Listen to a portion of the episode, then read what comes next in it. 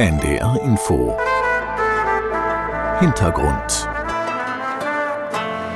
in der Ukraine wünscht sich eine deutliche Mehrheit der Menschen, dass ihr Land der EU beitritt. Besonders für junge Ukrainerinnen und Ukrainer ist dies eine emotionale Angelegenheit.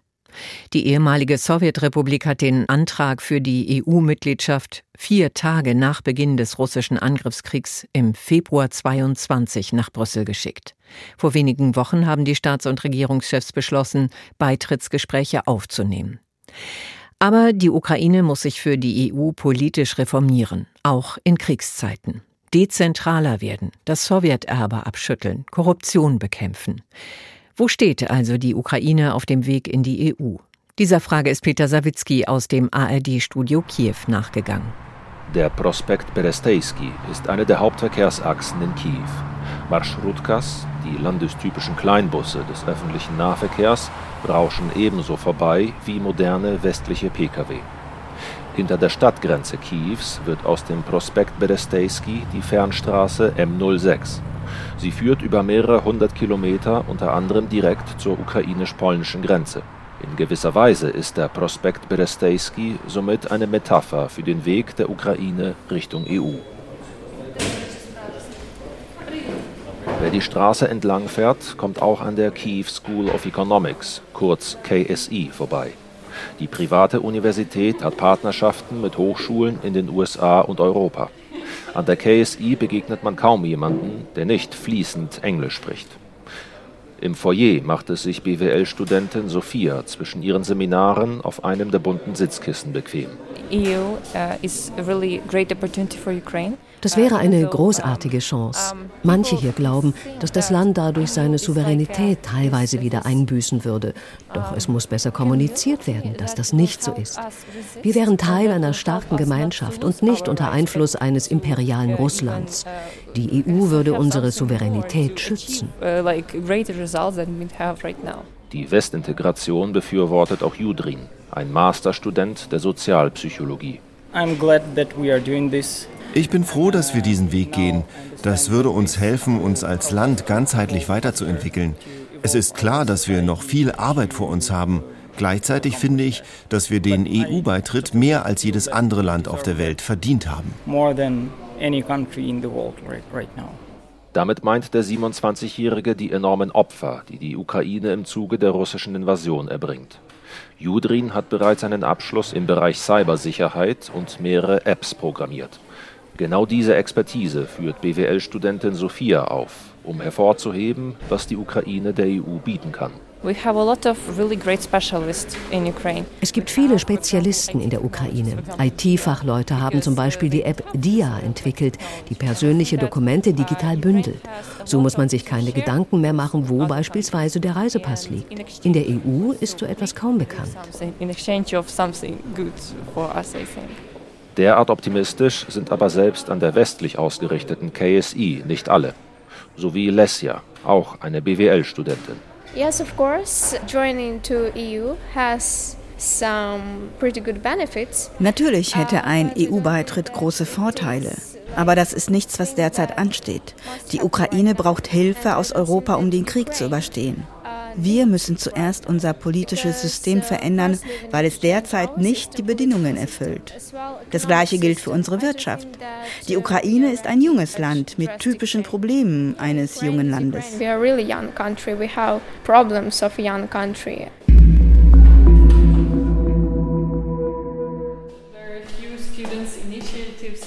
Miroslava Saviska untersucht, wie die Ukraine ihre politischen Probleme lösen will. Sie erforscht an der Kiew School of Economics eine der wichtigsten Reformen in der Ukraine, die Dezentralisierung. Dieser Prozess wurde bereits 2014 infolge der proeuropäischen Maidan-Proteste auf den Weg gebracht. Er soll die Kommunen stärken und aus Sowjetzeiten stammende Strukturen beseitigen, erklärt Saviska. Vor Beginn der Dezentralisierung hatten Kommunen kaum Einfluss auf die Arbeit etwa ihrer Bildungs- und Gesundheitseinrichtungen. Die wesentlichen Entscheidungen trafen Beamte der Zentralregierung. Die lokale Bevölkerung konnte über elementare Dinge ihres Alltags nicht mitbestimmen. Mit der Reform ändert sich dies. Ein wichtiger Schritt ist die Erhöhung kommunaler Budgets. Viele Fachleute bewerten die Dezentralisierung bislang insgesamt als Erfolg was mit Blick auf die EU-Ambition der Ukraine wichtig sei, betont Forscherin Saviska. In Europa erwartet man, dass die Ukraine möglichst viele Kompetenzen auf die Kommunen überträgt. Das betrifft zum Beispiel das Thema Wiederaufbau. Das bedeutet auch, dass die Kommunen in der Lage sein müssen, sich ordnungsgemäß um Gelder, etwa aus dem EU-Kohäsionsfonds, zu bewerben. Kriegsbedingt verzögern sich weitere Schritte der Dezentralisierungsreform, darunter geplante Gemeindefusion. Im Zuge des Kriegsrechts hat die Regierung in Kiew vorerst wieder mehr Macht über die Kommunen erlangt. Dort gibt es die Sorge, dass dies von Dauer sein könnte. Saviska ist jedoch überzeugt, dass eine Rücknahme der Reformen nach Ende des Krieges politisch nicht durchsetzbar wäre. Auch deshalb, weil die Dezentralisierung ein Instrument sei, um ein zentrales Problem des Landes anzugehen. Die Reform kann dabei helfen, Korruption zu bekämpfen. Dafür braucht es auch starke Akteure, die Transparenz einfordern. Das können zum Beispiel lokale Unternehmer sein, die darauf achten, dass Ausschreibungsverfahren für kommunale Aufträge fair ablaufen.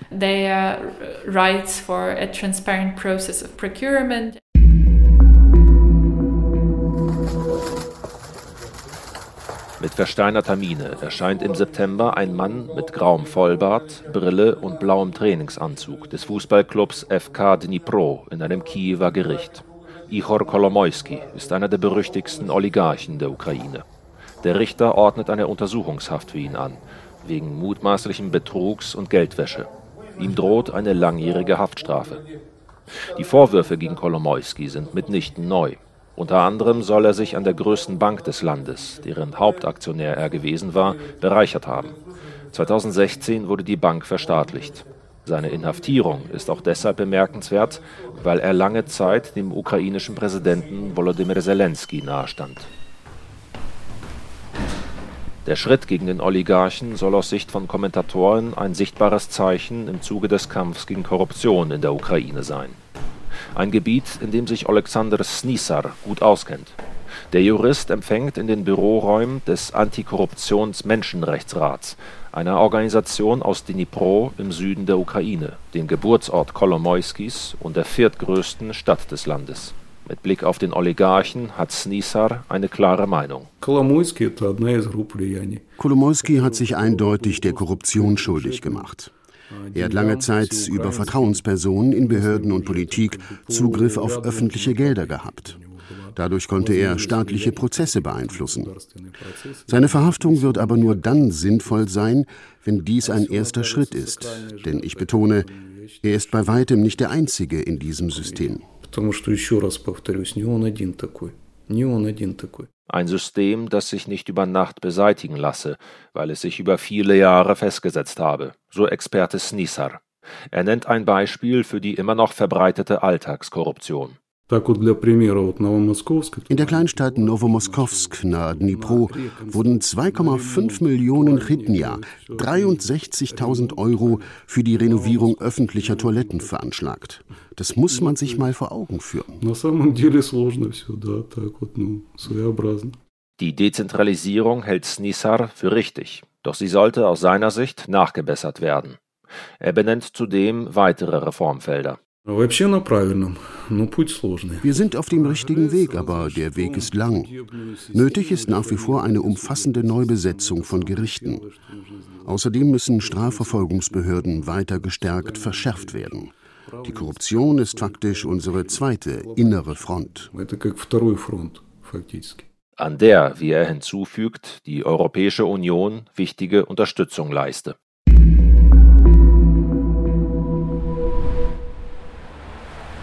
An einem windigen Vormittag schreitet Tibor Tompa durch eine Parkallee im Zentrum Kiews. Er bleibt vor der Büste eines Mannes mit Ziegenbart stehen. Wir sehen hier das Denkmal von Sándor Petőfi, einem der größten ungarischen Dichter. Außerdem war er ein Freiheitskämpfer und wurde von russischen Soldaten während der ungarischen Revolution 1848-49 getötet.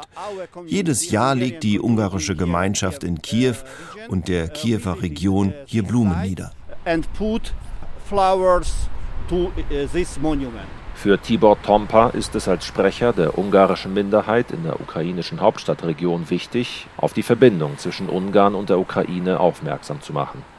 Er selbst habe zwar, wie er sagt, ungarisches Blut, vor allem aber ein ukrainisches Herz, sprich, das ist sein Land. Etwa 100.000 ethnische Ungarn leben im Land, die meisten in der Region Transkarpatien im Südwesten der Ukraine an der Grenze zu Ungarn. Seit langem kritisiert Premier Viktor Orban ein ukrainisches Bildungsgesetz von 2017. Demnach kann der Unterricht bis zur vierten Klasse komplett in einer Minderheitensprache wie Ungarisch stattfinden, danach aber vorwiegend auf Ukrainisch. Bisher konnten Schüler in Transkarpatien ihre gesamte Schullaufbahn auf Ungarisch bestreiten. Orban will, dass dies so bleibt. Tibor Tompa ist ein scharfer Kritiker Orbans. Er verurteilt dessen Nähe zu Russland ebenso wie die Politik gegenüber der ungarischen Minderheit in der Ukraine. So erhalten ungarisch-ukrainische Familien Geld aus Budapest, wenn sie ihre Kinder auf rein ungarische Schulen schicken, was wiederum das seit Jahrzehnten bestehende separate Schulsystem in Transkarpatien verfestigt. Orban and uh, Fidesz policy Viktor Orban und Fidesz haben ein regelrechtes Sprachenghetto im ukrainisch-ungarischen Grenzgebiet errichtet. In Transkarpatien ist eine ganze Generation aufgewachsen, die keinen Bezug zur ukrainischen Sprache und Kultur hat. Die größte Herausforderung für viele ungarischen Ukrainer ist ihre mangelnde Integration in die ukrainische Gesellschaft. Wenn sie nur Ungarisch sprechen, werden sie zu billigen Arbeitskräften für Ungarn. Dort sucht man händeringend danach.